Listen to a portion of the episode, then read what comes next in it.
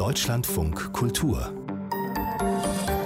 Diskurs Sie hören eine Wiederholung der Sendung Wortwechsel vom vergangenen Freitag. Und dazu begrüßt sie Thorsten Janczek. Ohne Corona, so hat es kürzlich der Direktor des Bremer Instituts für Informationsmanagement, Andreas Breiter, gesagt, hätten die deutschen Schulen 2024-25 ein technisches Niveau erreicht wie andere Länder vor 10 bis 15 Jahren. Das klingt nicht gerade zuversichtlich.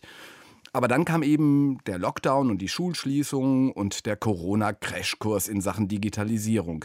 Wie das deutsche Bildungssystem diese Herausforderung gemeistert hat oder vielleicht sogar daran gescheitert ist, das diskutieren wir heute im Wortwechsel mit der Bundestagsabgeordneten Nadine Schön, die aus ihrem Wahlkreis im Saarland zugeschaltet ist. Sie ist stellvertretende Vorsitzende der CDU-CSU-Bundestagsfraktion, unter anderem zuständig für die digitale Agenda und sitzt auch im Bildungsausschuss. Und hier bei mir direkt im Studio mit hinreichend viel Abstand sitzt Miguel Gongora. Er ist Vorsitzender des Landesschülerinnenausschusses und äh, selbst Schüler an der Berliner Hildegard Wegscheider Schule, einem Gymnasium natürlich. Nebenan im Studio, auch Corona-bedingt, kann ich sie leider nicht sehen, sitzt aber die Bildungsexpertin Heike Schaumburg. Sie ist wissenschaftliche Mitarbeiterin am Institut für Erziehungswissenschaften der Humboldt-Universität zu Berlin und zugeschaltet aus Marburg ist Thomas C. Färber. Er leitet dort die Richtsberg Gesamtschule. Guten Abend Ihnen allen. Hallo. Guten Abend. Hallo. Ich wollte Sie erst mal fragen, zu Beginn, welche Erfahrungen Sie eigentlich sozusagen innerhalb dieser Corona-Krise, es kam ja dann doch sehr überraschend, die ähm, Länder sind sehr schnell in die Schulschließungen eingestiegen, welche Erfahrungen Sie da gemacht haben. Herr Gongora, jetzt Sie als Schüler gefragt, also wir hatten äh, sehr, sehr viele Schwierigkeiten, uns am Anfang darauf einzustellen, dass diese Corona-Maßnahmen jetzt auch für die Schülerinnen und Schüler gelten. Es gab vor allem am Anfang sehr, sehr viel Unverständnis dafür, warum die Schulen geschlossen werden müssen, weil da nicht richtig sensibilisiert wurde den, äh, bei den Schülerinnen und Schülern. Das heißt, Lehrkräfte haben sich in Berlin zumindest nicht darauf spezialisiert, zu informieren, warum wird die Schule vielleicht geschlossen. Der Senat hat es immer verweigert, äh, dazu Stellung zu beziehen und hat immer dementiert, das wird nicht dazu kommen. Und dann äh, gab es eine große Panik an dem Tag, an dem die Schulen geschlossen wurden. Also Berlin berlinweit äh, sind überall Meldungen bei uns reingekommen und verwirrte Schülerinnen und Schüler, die immer gefragt haben, was jetzt los ist und was jetzt passiert, warum die Schulen geschlossen werden. Also es war sehr wenig Aufklärung da, deswegen konnte man nicht rechtzeitig äh, Maßnahmen auch davor einleiten. Für die Lehrkräfte war es auch ein sehr großer Spagat, am letzten Tag dann Aufgaben zu stellen und mit den Schülerinnen und Schülern die Kommunikation zu sichern, weil der Senat sich nicht drum gekümmert hat. Sie stellen mitten im Abitur oder standen damals mitten im Abitur, jetzt haben Sie es abgeschlossen. Herzlichen Glückwunsch übrigens. Aber war das eine besondere Herausforderung für Sie jetzt dann digital zu lernen?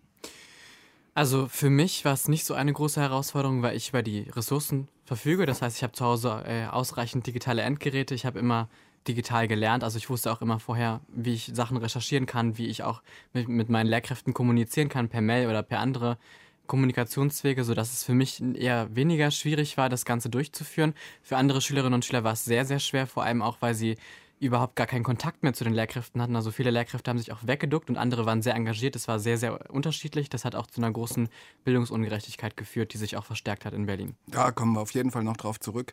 Irgendwo habe ich in der Zeitung gelesen, dass wenn man eine Pandemie wie die Corona-Zeit sich anschaut, eigentlich die Schulen nicht wesentlich besser dargestanden haben als zur Zeit der spanischen Grippe. Thomas C. Faber, Schuldirektor aus Hessen. Sie haben mal gesagt, das, was wir in den letzten Wochen da erlebt haben, das Einstellen von Aufgabenblättern als PDF auf irgendwelchen Servern sei Digitalisierung aus dem letzten Jahrtausend. Wie war das denn an Ihrer Schule?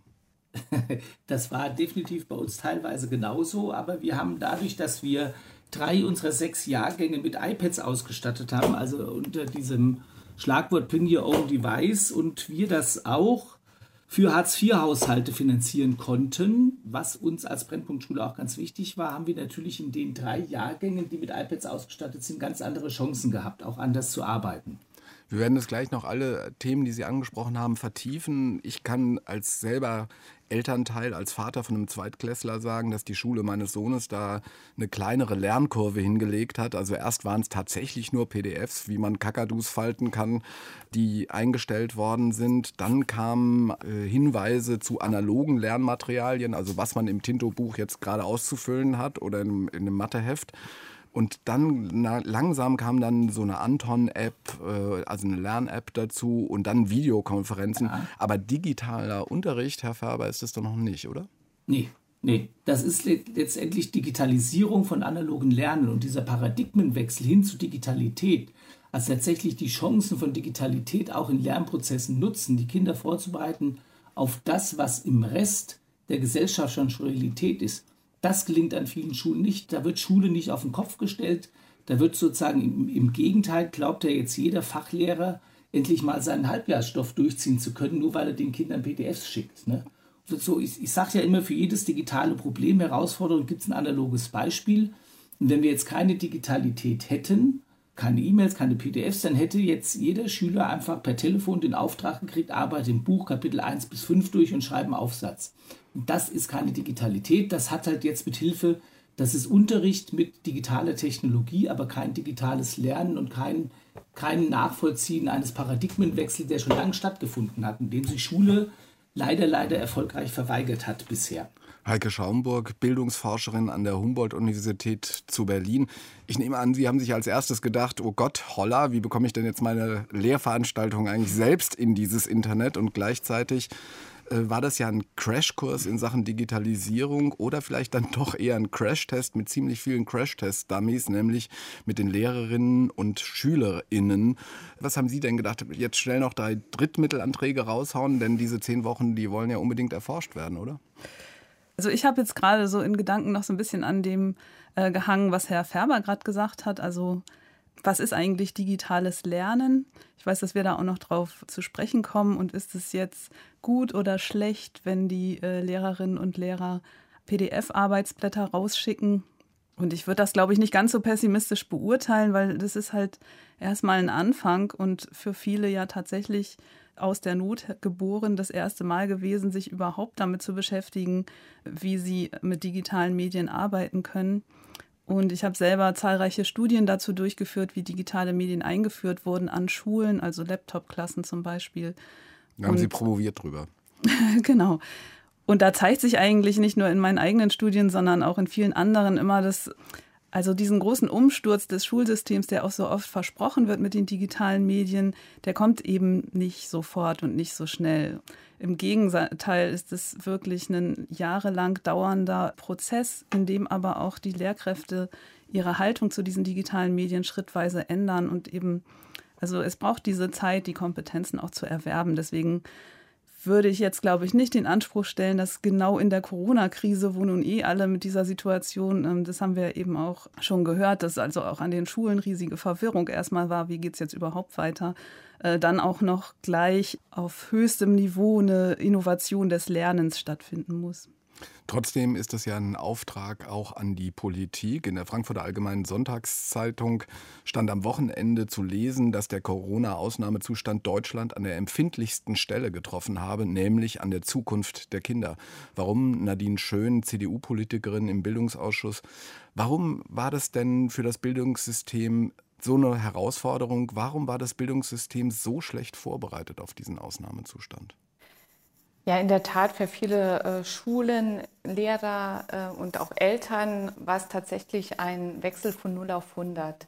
Direkt von der Kreidezeit in die digitale Welt katapultiert. Im Prinzip ist es ja ein Prozess, den wir versuchen seit mehreren Jahren zu gehen, Bund, Länder, Kommunen gemeinsam, wo wir auch mit dem Digitalpakt Schule ja jetzt Milliarden zur Verfügung stellen, um die digitale Ausstattung so zu machen, dass man überhaupt digitales Lernen ermöglichen kann.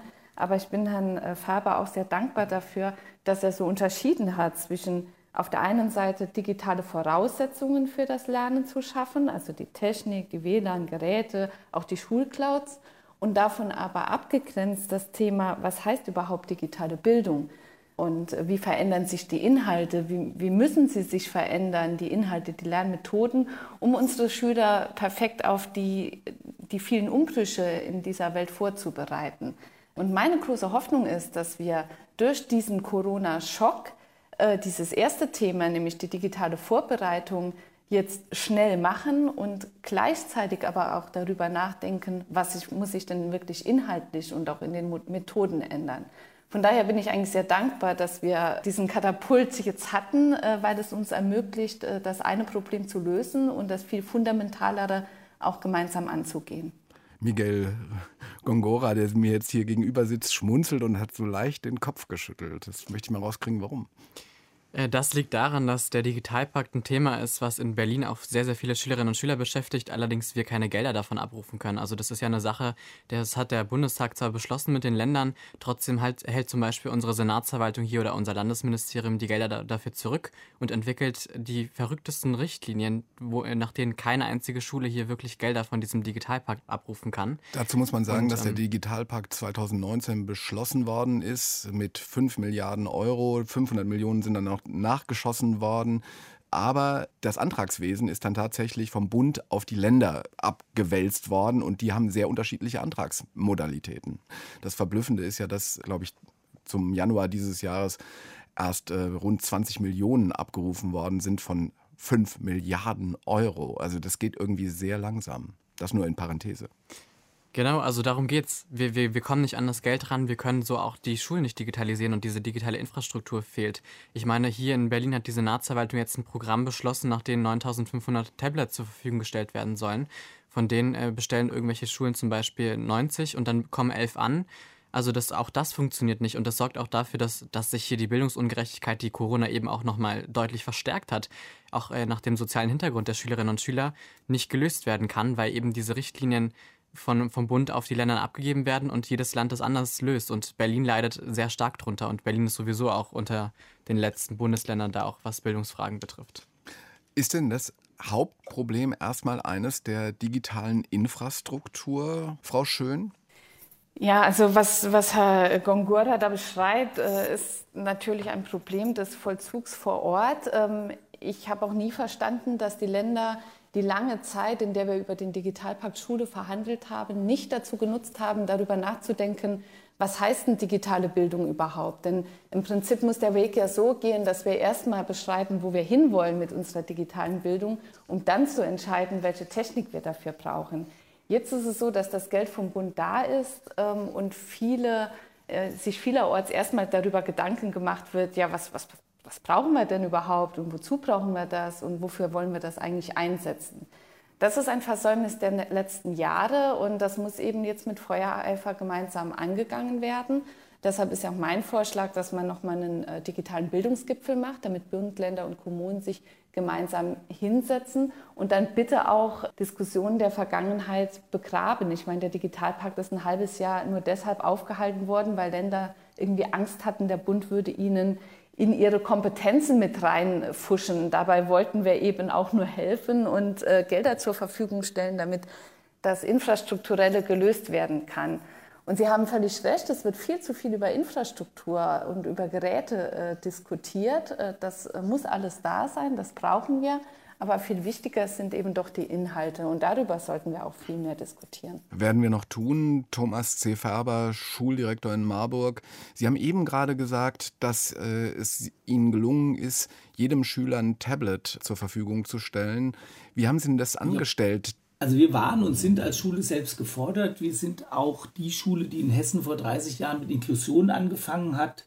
Und wir haben mit unserer Digitalisierungsoffensive der Schulintern im Jahr 2017 die Diskussion begonnen und haben dann die Eltern des damaligen Jahrgangs 8 gefragt, ob sie sich vorstellen können, jeder für sein Kind ein Tablet zu kaufen. So, und da haben wir natürlich festgestellt, es gibt Eltern, die können das an der integrierten Gesamtschule, ein Drittel kann das, ein Drittel fällt es schwer und ein Drittel kann das schlicht und ergreifend nicht, weil ein Tablet von iPad, also ein iPad, das ist das Einzige, was erfahrungsgemäß in Schulen funktioniert, 300 bis 350 Euro kostet. Für die Eltern, das waren 30 Stück, haben wir über den Förderverein sozusagen ohne Unterstützung irgendwelcher sonstigen Institutionen ein Finanzierungsmodell aufgebaut, sodass die 5 Euro zahlen müssen und die vier Haushalte, für die diese 5 Euro immer noch zu viel sind, die sponsern wir jetzt.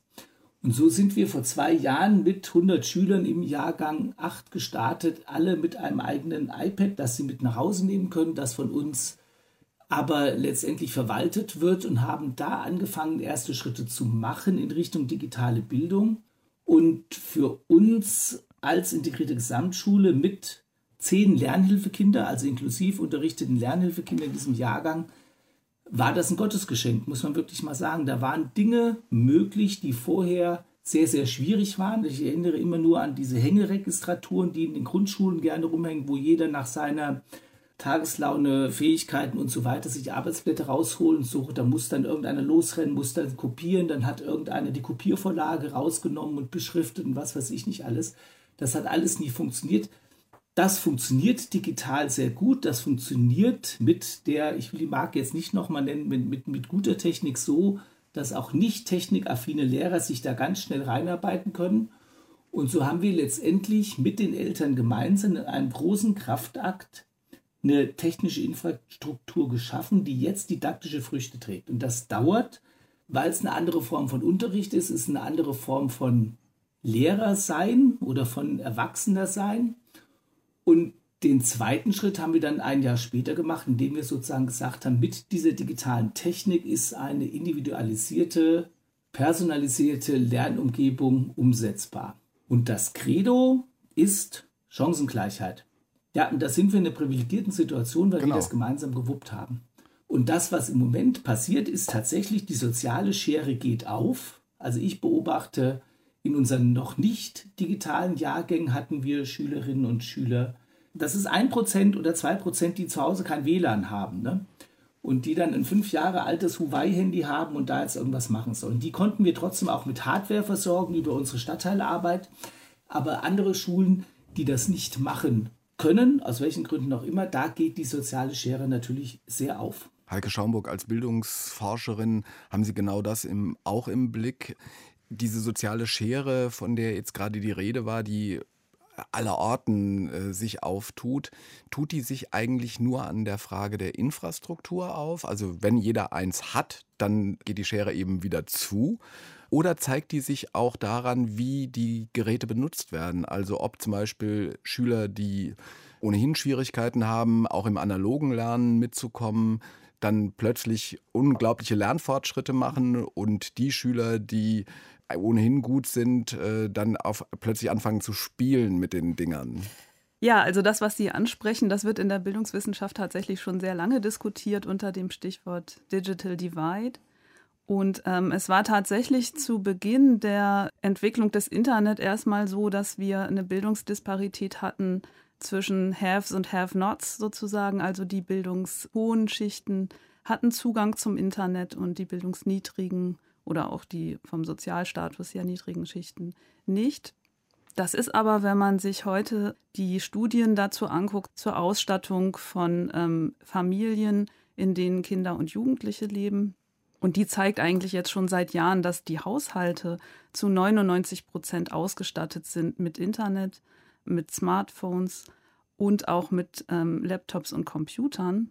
Allerdings, äh, wenn man sich das dann ein bisschen genauer anguckt, äh, welche Geräte im eigenen Besitz der Schülerinnen und Schüler sind, äh, dann sieht das schon wieder nicht ganz so nach Vollausstattung aus. Andere Studien zeigen, also einerseits ist es schon so, dass eigentlich also sozial schwache Familien trotzdem sehr, sehr gut mit digitalen Medien ausgestattet sind aber häufig dann eher mit denjenigen, die so für Vergnügungsnutzungen relevant sind. Also die haben mehr Playstations, die haben mehr Fernseher, die haben auf jeden Fall Smartphones.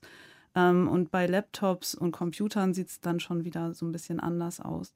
Und das setzt sich eben fort dann, wenn man sich die Nutzung anschaut. Also da gibt es viele Studien, die zeigen, dass äh, Kinder aus bildungsnahen Elternhäusern sich auch stärker mit, sag mal, bildungsaffinen Nutzungen wie Internetrecherchen und solchen Dingen beschäftigen und Kinder aus bildungsfernen Elternhäusern eben äh, mehr Zeit mit Spielen verbringen. Die eigentlichen relevanten Unterschiede, äh, die haben wir tatsächlich bei der Nutzung und auch bei der Einstellung, also ob man eben digitale Medien als äh, was sieht, was einem auch hilft, ähm, beruflich vorzukommen oder Fuß zu fassen überhaupt erstmal, oder ob man das eben als so ein reinen Unterhaltungsbereich sieht. Miguel Gongora, was ist denn da bei Ihnen angekommen? Was sagen denn die Schülerinnen und Schüler selbst? Sehr ähnliche Rückmeldungen wie das auch, was Frau Schaumberg gerade gesagt hat. Also es ist äh, tatsächlich auch so, dass man viele auch äh, einfach nicht mit den Geräten umgehen können, also mit bestimmten Applikationen. Zum Beispiel haben einige Schulen Office 365 verwendet als System zur Kommunikation und auch zur Aufgabenverteilung und viele kannten das einfach nicht. Da hat man sowohl auf Seite der Schülerinnen und Schüler sowie auch auf Seite der, der Lehrkräfte auch einfach wenig Kenntnis. Und äh, deswegen gibt es in Berlin oder gab es in Berlin jetzt diese große Offensive zu Fortbildungen im digitalen Lernraum dass man das macht. Und da haben sich jetzt erstmal 6000 äh, Lehrkräfte in Berlin fortgebildet. Aber auch die Schülerinnen und Schüler müssen fortgebildet werden und das muss ab der Grundschule schon erfolgen. Also wir sind ja auch der Meinung, man muss auf solche Situationen vorbereitet sein in der Corona-Zeit oder falls sich sowas wiederholt, dass man auch zum Beispiel in der Grundschule eine Plattform erstellt, die auch von Seiten des Ministeriums des jeweiligen Bundeslandes ausgearbeitet wird und dann auch für kinderfreundliche, also Nutzung äh, ausgestattet ist das ist eben nicht vorhanden. Und das ist ein, ein, ein Faktum, was, was auch die Schülerschaft zurückmeldet.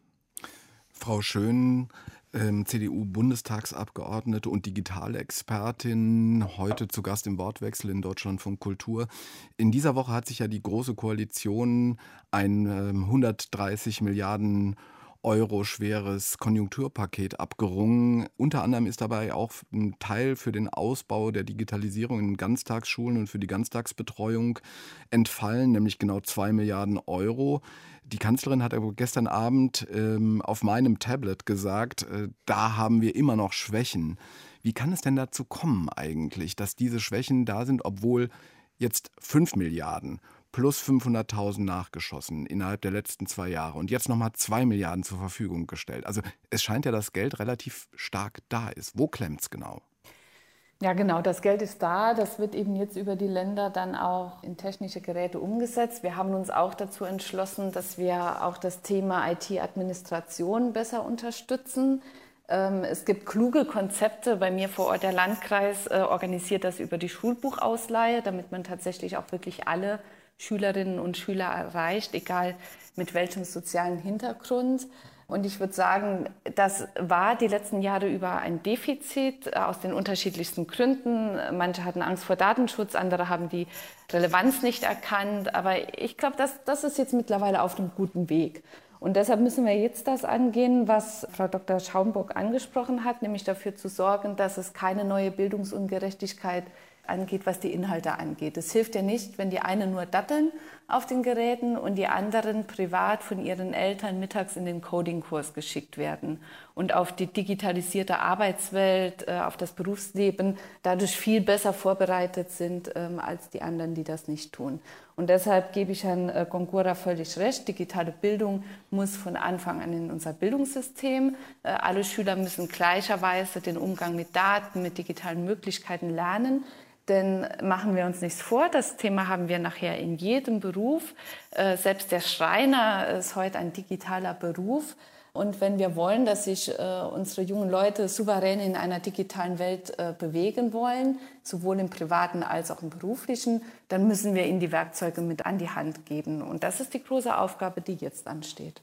Nadine Schön, Sie werden mich für einen Materialisten halten, weil ich immer noch auf die Grundvoraussetzungen äh, zu sprechen kommen will, weil nämlich zum Beispiel die GEW, die Gewerkschaft für Erziehung und Wissenschaft, in dieser Woche eine große Studie vorgestellt hat, nämlich eine Umfrage unter den Lehrerinnen und Lehrern vor Corona, wie sie eigentlich digital aufgestellt sind. Da geht ganz klar daraus hervor, dass sie eigentlich ähm, nicht gut aufgestellt sind, denn nur 9% der Befragten geben an, dass die digitalen Endgeräte, die sie zur Verfügung gestellt haben, äh, überhaupt ausreichend vorhanden seien und 90% nutzen eigene, nämlich private Geräte, um den Unterricht vorzubereiten, um mit den Eltern kommun äh, zu kommunizieren, Präsentationen zu bereiten und so weiter und so fort. Die GEW hat dann gesagt, die Digitalisierung darf keine Privatsache sein. Muss das der Bund in die Hand nehmen, wenn es die Länder nicht gebacken bekommen? Die Lösung, die wir ja äh, angegangen sind, ist, dass wir es gemeinschaftlich machen. Sie haben es eben selbst gesagt, 5,5 Milliarden, wo jetzt nochmal zweieinhalb Milliarden draufkommen, das ist schon eine ordentliche Ansage. Also allein die 5 Milliarden, äh, die bedeuten für mein Land, für das Saarland fast 70 Millionen, die an die Schulen verteilt werden. Da kann man schon sehr viel digitale Ausstattung auf den Weg bringen, ähm, was ja zusätzlich ist zu dem, was die Schulträger an sich schon leisten müssen. Deshalb, äh, die finanziellen Mittel stehen jetzt zur Verfügung. Das äh, muss sinnvoll umgesetzt werden. Und das ist natürlich die Grundvoraussetzung dafür, äh, dass das Ganze funktioniert.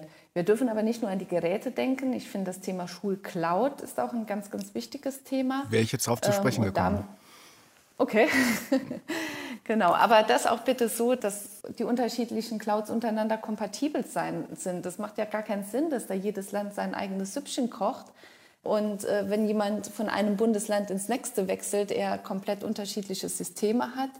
Ähm, wir haben da so viel Innovation in diesem Bereich. Wir haben so viele tolle auch private Anbieter, die da ihre, ihre Angebote machen, dass sich das Beste von allem rauszusuchen und individuell auf die Schule und auf die Bedürfnisse des eigenen einzelnen Lehrers oder Schülers runterzubrechen. Das muss das Ziel sein und äh, das ist auch eine politische Aufgabe, das zu steuern mit Standardisierung äh, und mit einem gemeinsamen äh, Festlegen eines Leitbilds. Was heißt denn ähm, das? Ich hatte ja eben von diesem Leitbild gesprochen, was wir zuerst mal brauchen. Damit habe ich nicht gemeint, dass auch alle das Gleiche machen müssen. Also wir brauchen diese Schnellboote, die auch eigene Konzepte entwickeln und voranpreschen. Und wir brauchen auch mehr Experimentierfreude in der digitalen Bildung. Wir werden sehen, was funktioniert und was nicht funktioniert und voneinander lernen. Äh, das ist äh, digitale Bildung im 21. Jahrhundert und das ist eben nicht mehr wie früher, wo alle genau das Gleiche machen. Also die Bildungscloud wird seit 2016, wenn ich das in Erinnerung habe, vom Bundesministerium gefördert. Ähm, das Hasso-Plattner-Institut ist da maßgeblich daran beteiligt in Potsdam. Es stößt aber nicht auf viel Gegenliebe von den Ländern und ist eigentlich kaum verständlich. Was sagen denn äh, äh, Frau Schaumburg zum Beispiel, Sie als Bildungsexpertin an der Universität, äh, zu dieser Idee der Schulcloud, die dann doch übergreifend über die Länder kompatibel zumindest gedacht werden soll? Ja, ich würde sowieso ganz gerne nochmal Frau Schön insofern widersprechen, als diese Frage, wo wir eigentlich hinwollen oder was ist das Ziel der digitalen Bildung, die, auch die diskutieren wir unter dem Stichwort Medienbildung ja äh, mindestens seit Anfang der 90er Jahre oder noch davor. Spätestens mit der KMK-Strategie zur Bildung in der digitalen Welt liegt da ja auch ein Entwurf vor, der dann für alle Bundesländer sozusagen eine Richtschnur gewesen ist, um Mediencurricula zu entwickeln. KMK ist Kultusministerkonferenz. Oh ja, Entschuldigung. Was eben auch tatsächlich vorher schon passiert ist. Was nicht passiert ist, ist, dass diese Curricula, die da entwickelt wurden, tatsächlich verbindlich integriert wurden. Das ist erst seit dieser KMK-Strategie möglich. Und natürlich muss auch das, was ähm, in den 90er Jahren entwickelt wurde, äh, immer wieder überprüft und angepasst werden. Also gerade äh, der Bereich künstliche Intelligenz und Coding, das sind jetzt sicherlich Themen, die waren damals noch nicht so stark präsent und haben jetzt sehr viel mehr an Bedeutung gewonnen. Aber ich finde jetzt wirklich nicht, dass das Problem ist, dass wir uns oder die Bildung und das Schulsystem sich nicht genug Gedanken gemacht hätte, was eigentlich digitale Bildung sein sollte oder wo man in der Schule hinwollen müssen sollte. Und zur Frage der Bildungscloud oder des Bildungsföderalismus also einerseits der Föderalismus und dann auch die Trennung, die wir in Deutschland haben zwischen ähm, den Schulaufwandsträgern, das sind ja die Kommunen, die die Schulausstattung finanzieren und damit dann eben auch für die digitale Ausstattung zuständig sind. Und dann sind aber ja auf Bundesländerebene wiederum das Personal sozusagen kommt aus einer anderen Richtung. Und einerseits ähm, führt das äh, die Kommunen für die Ausstattung ähm, zuständig sind natürlich zu großen Ungleichheiten, weil es einfach Kommunen gibt, die wohlhabender sind und andere, die weniger wohlhabend sind und auch die unterschiedliche Strategien dann in der Ausstattung der Schulen verfolgen. Und dadurch haben wir eben jetzt jahrzehntelang so einen Flickenteppich an Maßnahmen gehabt, der das unheimlich schwer gemacht hat, ähm, eben auch eine gemeinsame Strategie überhaupt ähm, zu entwickeln. Und ich meine, da würde mich jetzt tatsächlich auch mal dazu interessieren, was Herr Färber dazu sagt, weil andererseits ist es natürlich auch so, dass eine Schule, die jetzt für sich was entwickelt hat, was für sie funktioniert, glaube ich, gar nicht so unheimlich begeistert wäre, das jetzt alles wieder über Bord zu werfen, um jetzt ähm, an so eine standardisierte äh, Gemeinschaftslösung äh, oder, oder Gesamtlösung sich anzudocken. Einerseits denkt man ja, so diese eine Lösung, äh, die ist sicherlich besser, als wenn an tausend Stellen in Deutschland überall irgendwie das Rad immer wieder neu erfunden wird. Und andererseits stelle ich dann aber im Gespräch mit Schulen auch oft fest, dass aber jede Schule auch individuell ist und so eine standardisierte Lösung für alle dann aus der individuellen Schulsicht auch nicht unbedingt ähm, das Beste ist. Und ich denke, das ist auch so ein bisschen vielleicht der Grund, warum jetzt noch nicht alle so auf diese Schulcloud sofort aufgesprungen sind. Herr Färber, Sie sind direkt angesprochen und dann sollte Frau Schön die Gelegenheit haben zu antworten. Ich habe ja jetzt Netflix seit ein paar Monaten, weil meine Kinder so alt sind.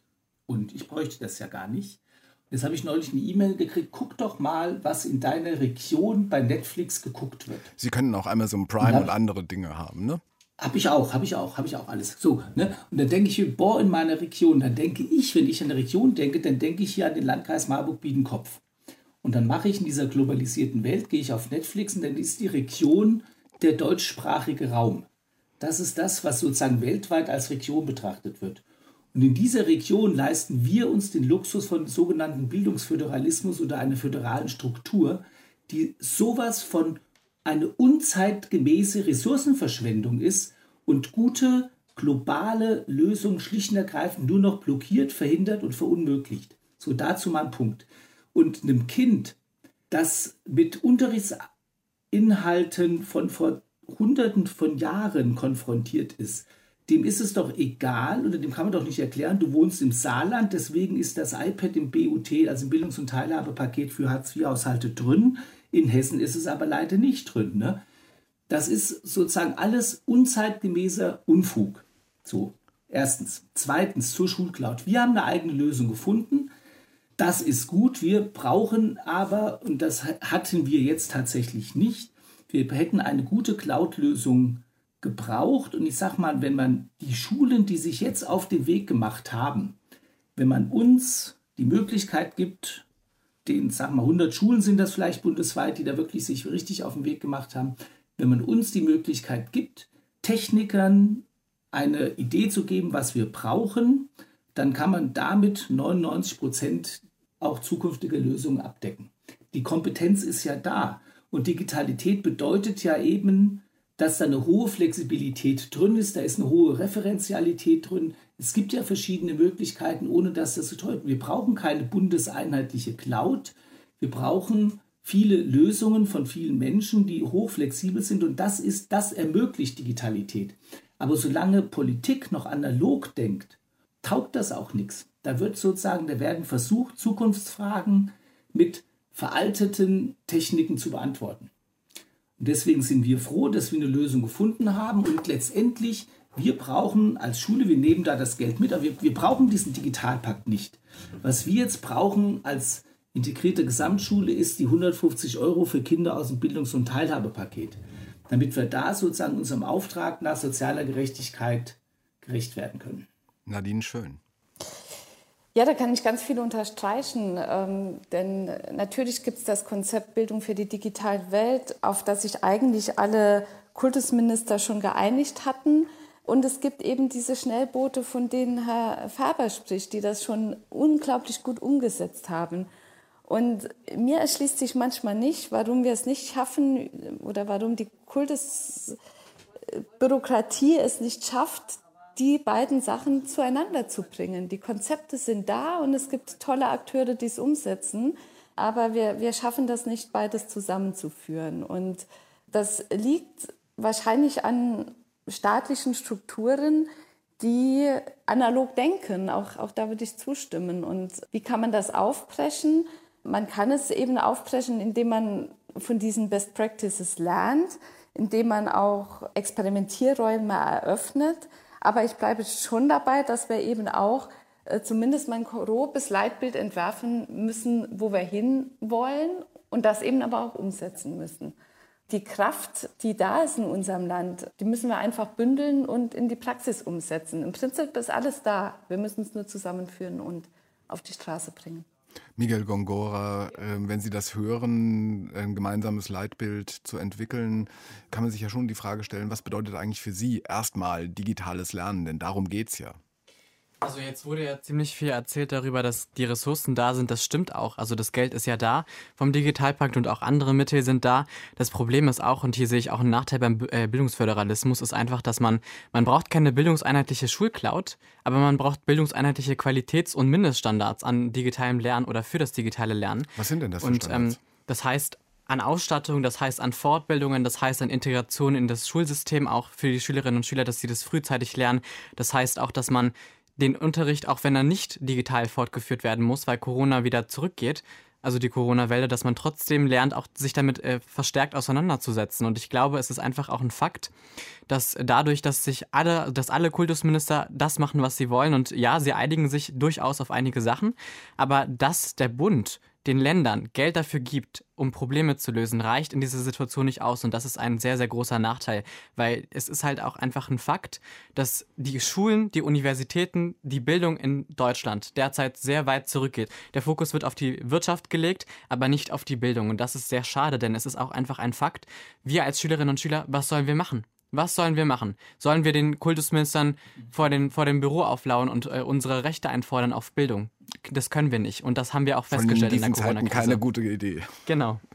Äh, Frau Schön, ähm, Sie als Bildungspolitikerin sind gerade dabei, ein Buch herauszugeben. Das erscheint äh, nächste Woche unter dem Titel Neustart und lotet die einzelnen Felder der Digitalisierung aus. Und im Bildungskapitel heißt es dazu, was wir tun können, ist allerdings einige Anregungen zu geben, wie wir die neuen Medien im Sinne einer dienenden Digitalisierung für den Aufbau personalisierter Lernumgebungen nutzen können.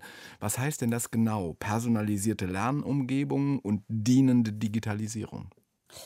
Ja, in der Tat, das Buch äh, gibt es sogar schon, ähm, heißt Neustart, wenn Sie mir den Werbeblock erlauben und äh, beschäftigt sich vor allem damit, wie wir staatliche Strukturen ändern, damit wir eben auch schneller in die Umsetzung kommen. Genau das, was wir gerade beim Bildungsthema ja auch beklagen. Die Erkenntnisse sind da, aber wir kriegen es nicht umgesetzt. Und das liegt eben vor allem auch an den starren Verwaltungsstrukturen, die wir haben. Und im Bildungsbereich heißt das, dass wir im Prinzip das, was, was Humboldt wollte, in die digitale Welt übersetzen. Humboldt wollte für jeden Schüler die beste Bildung, egal welche Herkunft er hatte, und die Ressourcen des Einzelnen am besten nutzen.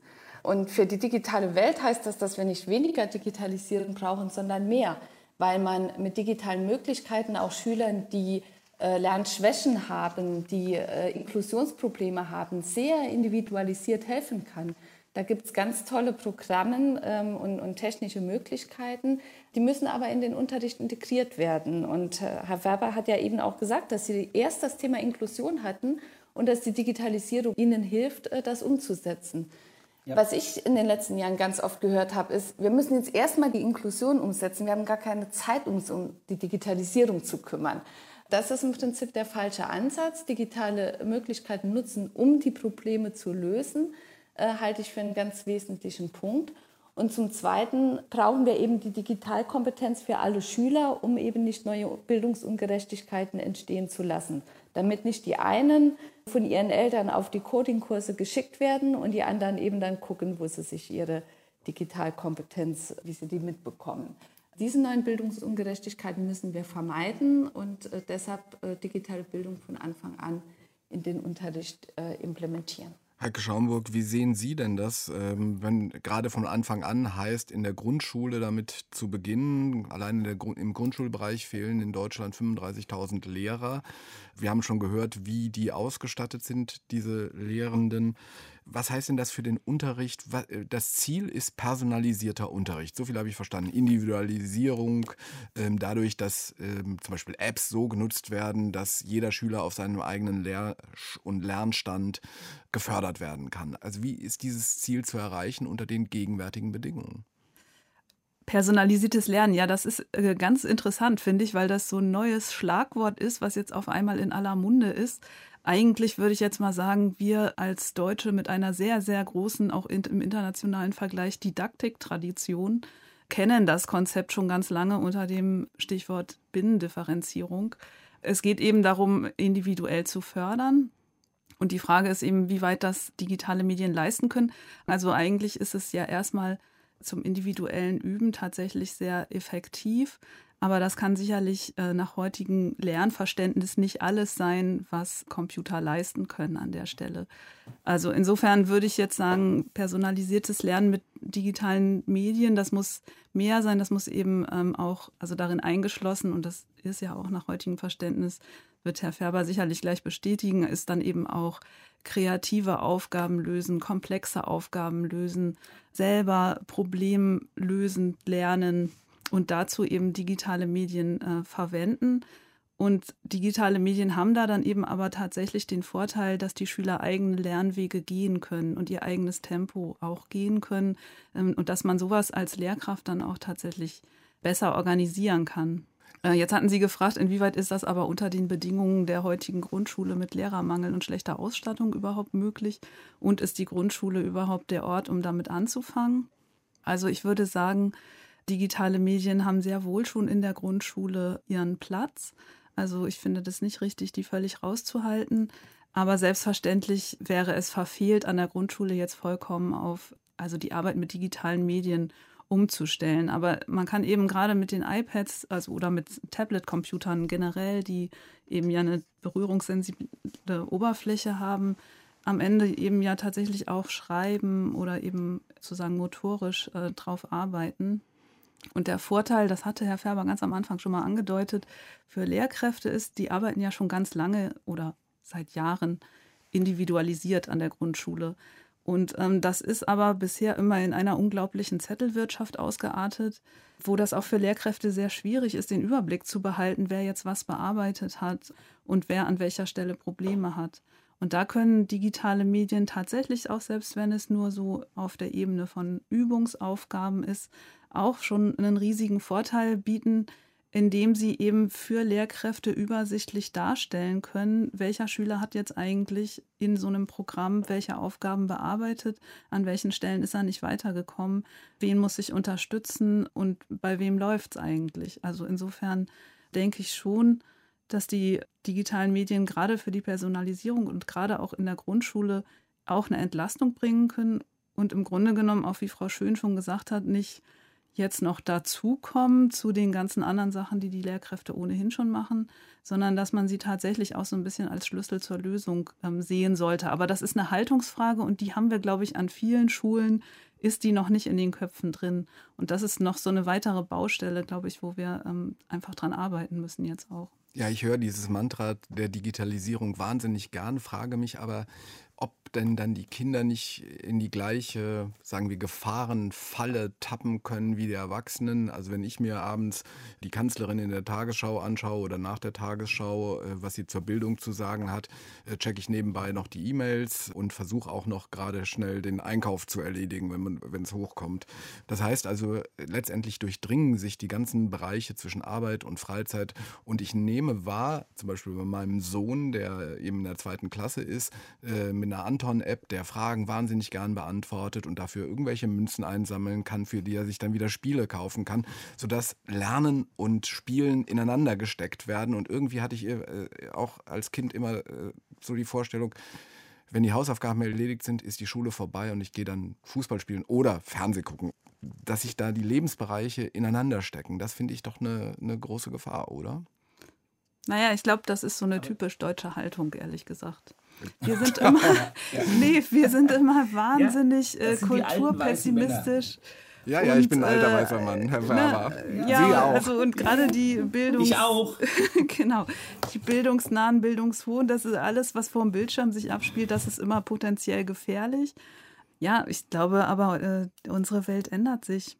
Und äh, das ist einfach so. Also auch jetzt Freizeit ist ja für Jugendliche heutzutage auch in weiten Teilen digital oder die, die trennen, glaube ich, schon gar nicht mehr so zwischen digital und nicht digital, sondern das durchdringt einfach ihren Alltag und das wird so sein, das geht auch nicht mehr weg und damit müssen wir, die irgendwie noch anders aufgewachsen sind, uns, glaube ich, einfach abfinden. Damit hört die Schule nie auf, Herr Gongora. Auf jeden Fall. Also wir werden damit immer weitermachen müssen und wir werden da auch immer schauen, müssen, inwiefern man sich auch an, an, die neuen Zeiten anpasst, weil vieles hat sich ja jetzt auch mehr auf die, aufs Digitale verlagert. Man macht ja jetzt zum Beispiel keine Treffen mehr, sondern man trifft sich dann auf Hausparty oder auf Skype oder auf anderen Medien und spricht so. Also es hat sich schon viel geändert aufgrund von Corona.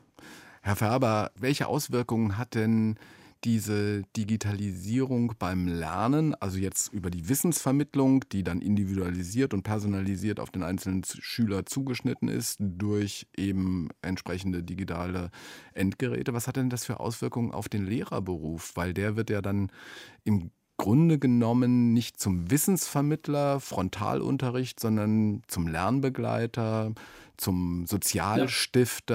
Ja. Also in der Schule ist ja eben nicht nur Lernen, sondern ist auch ein sozialer Begegnungsraum, der ganz zentral ist. Und da könnten den LehrerInnen ja auch die ein oder andere neue Aufgabe zuwachsen. Ja, also ich spreche ja gerne nicht von Digitalisierung, sondern von Digitalität. Also Digitalisierung tut ja so, als wäre das ein Prozess, als würde da etwas kommen. Aber es ist ja schon da. Die Welt um uns herum ist digital die Kinder sind digital, ihr Kind liebt diese Anton-App. Meine Tochter ist in virtuellen Welten unterwegs, die äh, wir gar nicht kennen, die auch nicht unsere sind. Das können wir doof finden, das können wir befremdlich finden, das können wir typisch deutsch kulturpessimistisch betrachten, aber das ist ja so, wie es ist, ob wir das wollen oder nicht. Und indem wir es aus Schule raushalten, verhindern wir ja nicht, dass es so ist. Also wir, wir, wir haben ja um Schule einen Schutzwall gezogen, der dick ist. Ne? Also das Erste, was ihr in Schule macht, ist, ihr gebt eure digitalen Medien ab, Handy aus und was weiß ich nicht alles. Ne? Das ist weltfremd, das ist total weltfremd. Wenn wir jetzt uns anschauen, die, äh, vorhin wurde gesagt, dienende Digitalität, ne? also sozusagen, dass jetzt äh, digitale Medien, Tablets, berührungssensitiv, gut organisiert, Stichwort suchen, was weiß ich nicht, alles ermöglichen jetzt tatsächlich eine individuelle zur, zur Verfügungstellung von Material. Und da ist tatsächlich die Gefahr, die haben wir auch in unserer Schulentwicklung beobachtet, dass wir jetzt so einen Schwenk macht. Man stellt jetzt alles digital ein, also diese PDFs aus den 80er Jahren des vergangenen Jahrtausends und ist tatsächlich in so einer Schleife von programmiertem Lernen. Theoretisch, wenn man das altmodisch analog, digital umgesetzt zu Ende denkt, kommt ein Kind in die fünfte Klasse, kriegt digitale Rückmeldungen, bla bla blub, macht am Ende der 10 seine Abschlussprüfung und hat einen Realschulabschluss. Und dann stellt irgendjemand fest, hups, das Kind ist ja stumm, das hat nie mit einem geredet, ne, haben wir nie gefördert, macht nichts. Das ist ja genau das, was wir nicht wollen. Wir sind Kulturschule. Das heißt, wir wollen auch kreative Aspekte der Digitalität, wurde vorhin auch schon mal angesprochen. Da sind ja Dinge möglich, jedes iPad hat eine Kamera, jedes iPad hat ein Mikrofon, da ist ein Tonstudio drin, da ist ein Videoschnittstudio drin, da ist eine Stop-Motion-App drin. Da kann man Dinge machen, die vor zehn Jahren noch unglaublich aufwendig umzusetzen waren. Das können Kinder jetzt, das wollen Kinder. Und da vermischt sich dann tatsächlich schulisches Lernen mit spielerischen Aspekten. Und das ist doch schön. Es ist doch auch schön, Sie hätten sich doch früher auch gefreut, wenn Sie in der Schule, weil Sie jetzt Bock hätten und weil Ihre ganzen Kumpels damals zwischendurch mal eine Stunde Fußball spielen hätten können. Da wären Sie auch lieber in die Schule gegangen. Das muss man ja nicht trennen. So ist es. Und so kann man Schule gestalten und da muss man mit umgehen, dem muss man sich stellen und wir müssen aufpassen, dass sozusagen diese Chancen der Digitalität tatsächlich jetzt auch genutzt werden. Und zwar im Sinne von, ich sage es nochmal, Aufhebung von sozialer Ungerechtigkeit. Und wir haben tatsächlich die Situation, bei uns hat jedes Kind das gleiche iPad und jedes Kind den gleichen Zugang in der Schule. Und das ist schon mal ganz wichtig. Das kann gelingen und wir müssen darauf achten, dass das nicht so in diesen Behaviorismus geht und in dieses programmierte Lernen. Das ist die Gefahr, die ich jetzt so sehe, dass man einfach sagt, okay, jetzt können wir es digital, jetzt können die, wir schicken denen das als PDF und hin und her, aber das ist nicht Schule im digitalen Zeitalter. Ja, also ich meine, ein Problem, was ich auch noch sehe, also auch wenn man jetzt komplexe Aufgaben gibt, so ja, die Schüler sollen selber zu einem Thema was recherchieren, das aufbereiten, präsentieren, einen Film dazu ja machen und so weiter. Wenn man die Lehrkräfte dazu befragt, äh, wie viel Zeit verwenden sie eigentlich darauf, den Schülern das beizubringen, wie sie jetzt zum Beispiel relevante Informationen im Internet finden oder vertrauenswürdige, ja. ähm, wie sie da überhaupt vorgehen, ja. das ist null. Sie ver lassen sich darauf, dass man den Schülern den Auftrag gibt, das zu Hause zu machen. Und dann haben wir nämlich genau wieder unser Problem mit der Bildungsgerechtigkeit, mit dem wir angefangen haben. Die Schüler aus bildungsnahen Elternhäusern, die können das oder die haben Eltern, die können das, die helfen ihnen dabei, die zeigen ihnen das. Und äh, die anderen, die können das aber eben gerade nicht. Und ich denke, das ist so ein Problem, dass das zwar jetzt auch in die Curricula nach und nach Eingang gefunden hat, aber viel zu wenig verbindlich eigentlich bisher gewesen ist, genau diese Kompetenzen mit der Digitalität umzugehen, eben in der Schule auch zu vermitteln. Und das brauchen ja nun gerade unsere Schülerinnen und Schüler, die das von zu Hause aus eben nicht mitkriegen. Und da ist eben auch genau die Schule der einzige Ort, wo das dann passieren kann. Eigentlich das sieht man ja auch schön dass digitale Bildung eben kein Selbstzweck ist, sondern dass es um Kompetenzen geht, die man erlernen soll durch und mit äh, und auch für digitale Medien. Das ist eben eine Anwenderkompetenz, aber eben auch diese Recherchekompetenz, eine Bewertungskompetenz. Das ist aber vor allem eben auch das Thema Kreativität, neue Formen des vernetzten Arbeitens, des vernetzten Denkens auch oder auch Verantwortung zu übernehmen in einem Team. Das kann man alles mit Hilfe von digitalen Möglichkeiten sehr gut lernen, aber dann sollte das Digitale nicht im Mittelpunkt stehen, sondern nur Mittel zum Zweck sein. Ich habe eine Schule, die das Thema Bildung für nachhaltige Entwicklung so angeht und die nutzen dann digitale Tools, mit denen sie ähm, den sie Schadstoffgehalt messen. Und dann werden Matheinhalte vermittelt und Sprache wird vermittelt und dann wird das noch ins Englische übertragen. Und am Schluss werden noch im Internet relevanten Informationen gesucht und sich die Frage gestellt, was ist jetzt eigentlich relevant und was ist nicht. Und die Daten werden ausgewertet.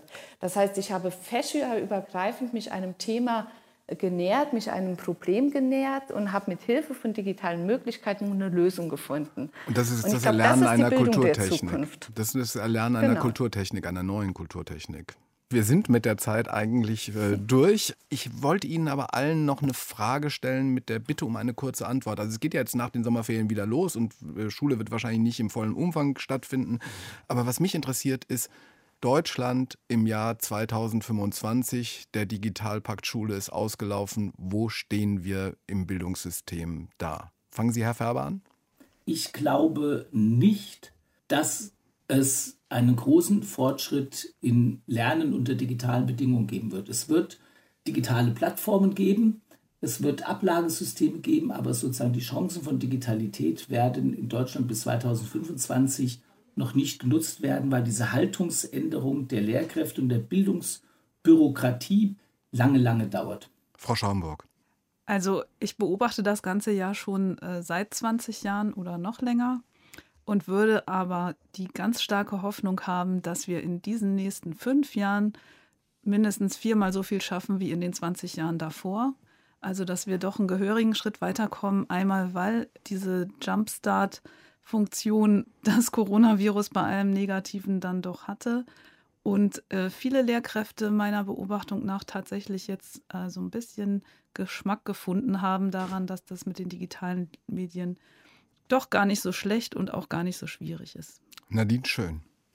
Ja, ich würde auch den positiven Blick wagen und sagen, Corona hat dazu geführt, dass alle die Relevanz erkannt haben, es ist eine politische Aufgabe, die technischen Probleme zu lösen und das Ganze inhaltlich auf den Weg zu bringen.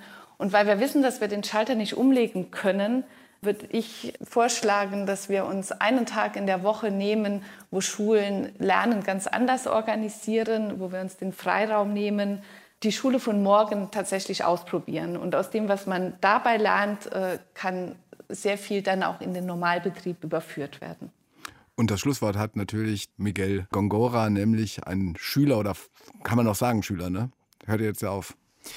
Äh, ja, also ich habe auf jeden Fall die Hoffnung, auch als äh, Landesschülerausschuss haben wir das formuliert, dass ab der Grundschule von nun an fortgebildet wird, für Schülerinnen und Schüler sich digitalem Lernen zu stellen, genauso auch den Unterricht zu kombinieren. Und das ist hoffentlich auch der Zustand 2025. Das heißt, dass man den Unterricht analog sowohl auch digital hat und dass man dann auch zum Beispiel seine Endgeräte nicht mehr abgeben muss oder nicht mehr da vor die Wahl gestellt wird, muss ich jetzt mein Telefon abgeben, sondern wie kann ich dieses Telefon oder dieses Gerät in den Unterricht integrieren, sodass es auch anschaulich und interessant ist für Schülerinnen und Schüler, auch die andere Seite zu kombinieren, dass auch eine Schulcloud funktioniert, dass wir einheitliche Mindest- und Qualitätsstandards haben und dass hoffentlich auch der äh, Digitalpakt in vollem Maße ausgeschöpft ist. Da steht uns ja noch einiges bevor. Crashtest Digitalisierung. Im Wortwechsel habe ich gesprochen mit Thomas C. Faber, Schuldirektor in Marburg, mit Miguel Gongora, dem Vorsitzenden des Berliner Landesschülerinnenausschusses, mit der Bildungsforscherin von der Berliner Humboldt-Universität Heike Schaumburg und der stellvertretenden Vorsitzenden der CDU-CSU-Bundestagsfraktion Nadine Schön.